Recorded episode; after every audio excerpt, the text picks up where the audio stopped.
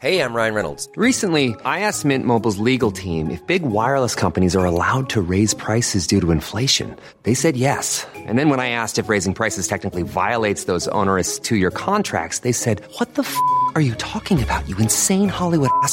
So to recap, we're cutting the price of Mint Unlimited from $30 a month to just $15 a month. Give it a try at mintmobile.com slash switch. $45 upfront for three months plus taxes and fees. Promo rate for new customers for limited time. Unlimited more than 40 gigabytes per month. Slows. Full terms at mintmobile.com. Bolivia, sí, la situación en Bolivia, eh, las protestas que se han generado por la reelección de Evo Morales, pero además un elemento que se sumó el día de hoy es eh, la falla mecánica de su helicóptero en el que iba el propio Evo Morales y tuvo que aterrizar de emergencia. Tengo en la línea telefónica a José Crespo, embajador de Bolivia aquí en nuestro país. Don José Crespo, me da gusto saludarlo. Bienvenido, muy buenas tardes. Muy buenas tardes a ti y a toda la audiencia de El Heraldo Radio. Es, Adelante. es usted muy amable, don José Crespo. Platíqueme cuál es la situación que prevalece en Bolivia, porque hay tantos bolivianos que ya, que ya no quieren a Evo Morales. Él había firmado un acuerdo para no reelegirse, pero pues quedó en letra muerta aquello. ¿Cuál es la posición eh, de la Embajada de Bolivia en nuestro país sobre lo que acontece en su nación? Hemos tenido una elección nacional para presidente, vicepresidente, diputados y senadores, donde la candidatura de Evo Morales, la candidatura gubernamental, tiene una diferencia de 10.5% sobre el segundo. Cerca del 47% de los bolivianos respaldan a Evo Morales y a la oposición organizada le ha respaldado el 36%. Esa es la diferencia que se ha dado. Una diferencia que para la, para la norma boliviana implica que el presidente Evo ha vuelto a ganar una elección en primera vuelta. Ha reaccionado la oposición, la oposición conservadora, de los dos candidatos, eh, diríamos el segundo y el cuarto, que hicieron una alianza, de hecho, antes de la votación reproduciendo lo que sería una hipotética segunda vuelta. Esa votación ha sido eh, reconocida por las autoridades correspondientes, pero sí ha generado una movilización evidente en contra del presidente Evo Morales. ¿sí? Y esa es la situación en la que estamos en este momento. Hay hay movilizaciones a favor del presidente Evo y movilizaciones evidentemente en contra. Ante esa situación, mire usted, el gobierno boliviano ha decidido someterse a una auditoría o someter mejor a partir del, del órgano electoral una auditoría llevada adelante por el organismo electoral de la OEA y ha decidido soberanamente reconocer aquello que diga la auditoría. Ahora, le parece? ¿por, por, por qué, ¿por qué ir a una auditoría y no ir a una segunda vuelta como tal? porque la segunda vuelta no corresponde porque hay la constitución, la norma boliviana establece que si hay una diferencia de más del 10% entre el primero y el segundo, no corresponde una segunda vuelta. Pues Mm. si la si la decisión del órgano electoral fue esa, pues eso es lo que hay que hacer y si en la en la movilización de la oposición se establece que, que pudo haber un fraude, pues hay que comprobarlo y por eso nos sometemos a una auditoría. Entonces, eh, ¿cuánto tiempo va a haber de aguante, vamos a llamarlo así, de las manifestaciones en contra del señor Evo Morales? En una semana eh, se supone que el grupo de auditores especializados de la OEA, más algunos países observadores, estará emitiendo un, un criterio. Criterio que, de manera soberana, le repito, Bolivia ha decidido aceptar. Es decir, el presidente Evo Morales, si este análisis sale en su contra, es decir, que no debe continuar, él se va a separar sin mayor problema del poder. No, lo que va a ocurrir es que nos vamos a sujetar a la norma dependiendo lo que diga la auditoría. Me explico. Si la auditoría dice no ha habido fraude electoral y la diferencia es mayor a 10, pues vamos a mantener la posición correcta hasta ahora de que el presidente Evo ganó.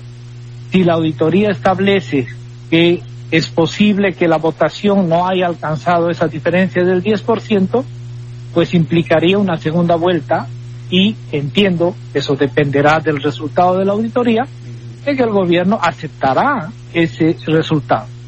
Si adicionalmente se dice que ni siquiera se llegó a ese 10%, también aceptaremos. Pero también aceptaremos la posibilidad cierta de que la diferencia con la que ha ganado Evo Morales es mayor al, 40 al 10.5%. Bien, pues entonces no queda más que esperar a que finalice la auditoría y cuando eso suceda le voy a volver a llamar por teléfono. Hay un asunto que a mí Pero me es llamó- muy importante, Sí. permítame que lo recalque, ver, que eso es eso es democracia y eso es respeto a las normas institucionales de nuestro Estado. Sí, correcto. Ahí no hay un, una- un llamado a la violencia, no hay un llamado a tomar instituciones, a, a romper eh, el- la paz y la armonía, hecho que sí está convocando la oposición que está manejada, que está digitada, ahora sí probadamente, por la derecha internacional, ¿no? Es que es precisamente en ese sentido va, va, va mi pregunta, porque si, ver. bien- si es muy interesante lo que ha mencionado, que hay que esperar esta auditoría, y usted me habla del res- esto es democracia, sí, y, y el respeto, eh, el respe- pues a veces me, me da la impresión como que hubiese bolivianos de primera, de segunda, de tercera, porque usted le llamó muy eh, así como haciendo los menos a la oposición conservadora. Y se lo digo porque en México lamentablemente y tristemente también ya se ha sembrado ese tipo de discurso. Un discurso que divide a quien es opositor en un conservador y en alguien del otro lado. Yo creo que Bolivia no debería caer en ese tipo de distinciones o usted cómo lo ve embajador con todo respeto se lo pregunto No, por supuesto, yo le Ah, agradezco bueno. la pregunta. Mire usted, cuando nosotros, cuando el presidente Evo llegó al gobierno el año 2006, más de la mitad de la población indígena estaba ya en esta situación que usted menciona, es decir, en una situación de, de desventaja no solo económica. Usted puede creer que los indígenas no podían ingresar a lo que de aquí se llamaría el zócalo, es decir, a la plaza principal. Usted puede, usted puede creer que el 62% de la pobreza en Bolivia estaba fundamentalmente en un 80% en el área rural. ¿Usted cree que puede haber más división, más discriminación que esa? Claro. ¿Usted cree que teníamos un país unido cuando una clase dominante hacía exactamente lo que no se hace con los pueblos indígenas, con los pueblos marginados, en una actitud racista, pero vergonzosamente racista? Éramos objeto de todos los estudios de la división en nuestro país. Éramos objeto del ejemplo de la pobreza en América Latina. Eso es lo que hemos superado. Superado para quienes, evidentemente, para los que nunca tuvieron voz. Y por eso aparece ahora como que estamos divididos. Pues siempre estuvimos mucho más divididos, ¿no? Más bien hemos logrado incorporar a una gran cantidad de gente humillada, desplazada, a la vida política, a la vida económica, y, sorpréndase a la clase media de nuestro país.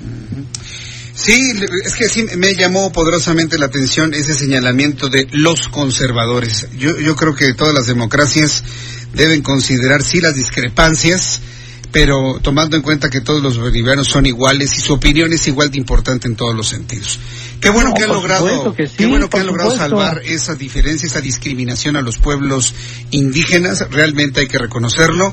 Nada más, pues, no caer ahora del otro lado, ¿no? Ahora discriminar al blanco, al rico, al potentado, al poderoso, al diferente y demás, porque estarían haciendo lo mismo que están criticando, que criticaron en su momento, ¿no? Por supuesto que Ah, sería un error sí. mayor, pero la, esa diferencia que usted menciona que podría darse es una diferencia que tendría que tener el poder por encima de esos sectores. Y eso no ocurre. Si algo no hemos podido todavía solucionar en Bolivia es el dominio del poder económico en muchos aspectos, incluido por supuesto el tema de los grandes medios de comunicación. Pero estamos en ese camino y le aclaro una cosa, mire usted, yo le agradezco que haya dicho que logramos superar la discriminación y el racismo, no, no lo logramos, lamentablemente. Avanzamos sustancialmente, pero una de las razones por las que hay gente en la calle que maltrata a nuestros indígenas, que menosprecia a nuestro presidente indígena, es precisamente que no acabamos de superar el tema del racismo. Pues yo le agradezco mucho que me haya tomado la llamada telefónica, conocer en su opinión todo lo que está viviendo Bolivia, denos la oportunidad de estar cerca del pueblo, pueblo boliviano, conocer cómo se va a resolver todo este asunto. El presidente Bebo Morales, después del incidente de helicóptero, bien, ¿verdad? ¿Se encuentra bien? Sí, por suerte sí. El presidente Evo ha puesto un tuit que dice gracias a la Madre Tierra, a los achachilas, que son los dioses indígenas que cuidan a los a los pobladores de esa región, sí, porque iban a inaugurar un fue a inaugurar un camino, aquí se llamaría interestatal, sí, y ese camino que es muy importante para la región, pues tenía a la gente en, en la en la pista donde donde estaba el helicóptero. Mm. Yo creo que fueron las energías de, de eso que nuestra gente piensa, de nuestra madre tierra y demás, que lo cuidó al presidente y por eso no tiene ningún problema ahora. Sin ¿Ya? duda. Hay que darle gracias a Dios. Don José Crespo. Estamos juntos, estamos juntos. Le agradezco muchísimo la entrevista y por supuesto la paciencia de los radioescuchas de El Heraldo Radio. Muy bien. Creo que usted hizo medios de comunicación, ¿verdad? En algún tiempo, seguramente. Ah, un Se le no- poquitito de radio, es lo que más me gusta. Se le nota. No va a creer, me gusta más la radio que la, que la televisión, Ah, no, porque pues, encuentro Es mágica y maravillosa, ¿eh? y le escuché, mire, permítame que le diga A y ver, con esto dígame. terminamos. Le escuché el comentario anterior a esta entrevista Sí. Y me, eso que usted ha hecho en radio no se puede hacer en televisión. Es ese contacto más más eh, más cercano con la gente, ese contacto, esa esa forma de hablar, ¿no es cierto? Así Es, es. es como, como si estuvieran al lado suyo. La televisión es mucho más intensa, pero más lejana, creo yo, en el contacto con la gente. Por eso le agradezco mucho a quienes nos han escuchado. A mí también me dio mucho gusto platicar con usted Un le agradezco abrazo, sus ¿ah? comentarios. Gracias, don José, que le vaya muy bien. Hasta luego, Hasta gracias. luego. José Crespo, embajador de Bolivia en nuestro país. Hay que esperar los resultados de este análisis, de esta auditoría, como él le llama, para entonces saber finalmente qué es lo que va a suceder con Evo Morales y su presidencia de ahora en adelante.